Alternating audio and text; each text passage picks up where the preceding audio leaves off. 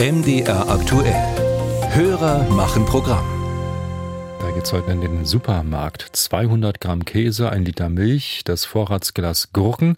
Für Menschen, die alleine leben, können die typischen Verpackungsgrößen eine Herausforderung sein. Allzu oft landet dann Essen im Müll, weil es schlecht geworden ist, nicht verbraucht wird. Aber muss das denn sein? Warum gibt es keine kleineren Verpackungen speziell für Ein-Personen-Haushalte? Das hat uns eine Hörerin gefragt. Sie ist 86 Jahre alt, schreibt sie, und für sie seien die Packungen viel zu groß. Und die Frage lautet nun, dem Statistischen Bundesamt zufolge wohnte im vergangenen Jahr in knapp 41 Prozent aller Haushalte nur eine Person. Eine riesige Zielgruppe also. Christine Kielon hat nachgefragt. Der einzelne Schokoriegel in der Quengelzone an der Kasse, die Geschenkverpackung mit dem Produktmix und die klassische Tafel. Die Süßwarenhersteller haben die Vielfalt der Verpackungsgrößen perfektioniert, sagt Benedikt Schmitz von der Unternehmensberatung Simon Kucher. Der Experte für Konsumgüter berät Unternehmen Unternehmen unter anderem zum Thema Verpackung. Mittlerweile, so sagt er, gebe es schon einige kleinere Verpackungsgrößen, etwa bei Konserven oder Chips. Man findet auch mehr und mehr mittlerweile in der Kühlung, also kleinere Verpackungen von Butter oder Frischkäse, häufig dann aber als Bundle. Also Sie finden Frischkäse, wo sechsmal eine kleine Verpackung drin ist. Wer vor allem in Discountern einkauft, wird selten kleinere Packungsgrößen finden, erklärt Schmitz. Deren Konzept sei es, durch größere Einheiten preiswerter als die Konkurrenz zu sein. In Vollsortiment-Supermärkten dagegen bestehe eher die Chance, fündig zu werden. Edeka bietet etwa seit Anfang des Jahres die Serie Kleiner Kauf an. Man habe damit auf die Nachfrage von Kundinnen und Kunden nach kleineren Verpackungsgrößen reagiert, erklärt der Konzern schriftlich.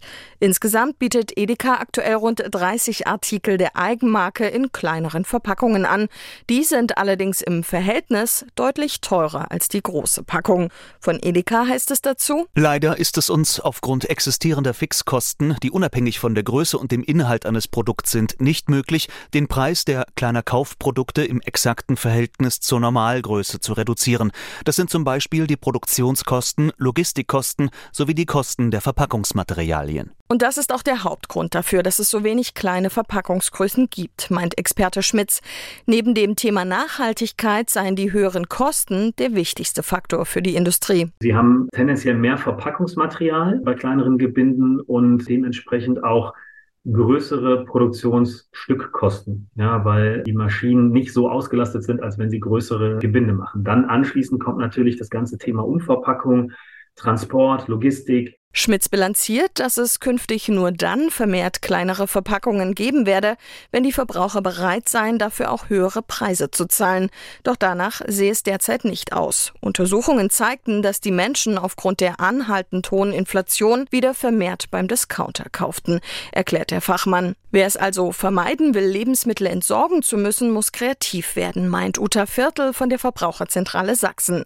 So könne man etwa auch auf Wochenmärkten kleinere Mengen einkaufen, rät sie. Ansonsten ist es sinnvoll, möglichst wenig verpackte Lebensmittel zu holen, wenn man eben nicht die Größe findet, wie man sie braucht. Obst und Gemüse ist ja Stückzahl, das versteht sich von selber. Bei Wurst und Fleisch gibt es häufiger Bedientheken. Die Verbraucherschützerin rät außerdem zu einer ganz klassischen Methode, um Lebensmittel länger haltbar zu machen. So sei es etwa sinnvoll, fertig gekochte Mahlzeiten einfach für später einzufrieren. Zum Beispiel Eintopf aus Gemüseresten, so Viertel.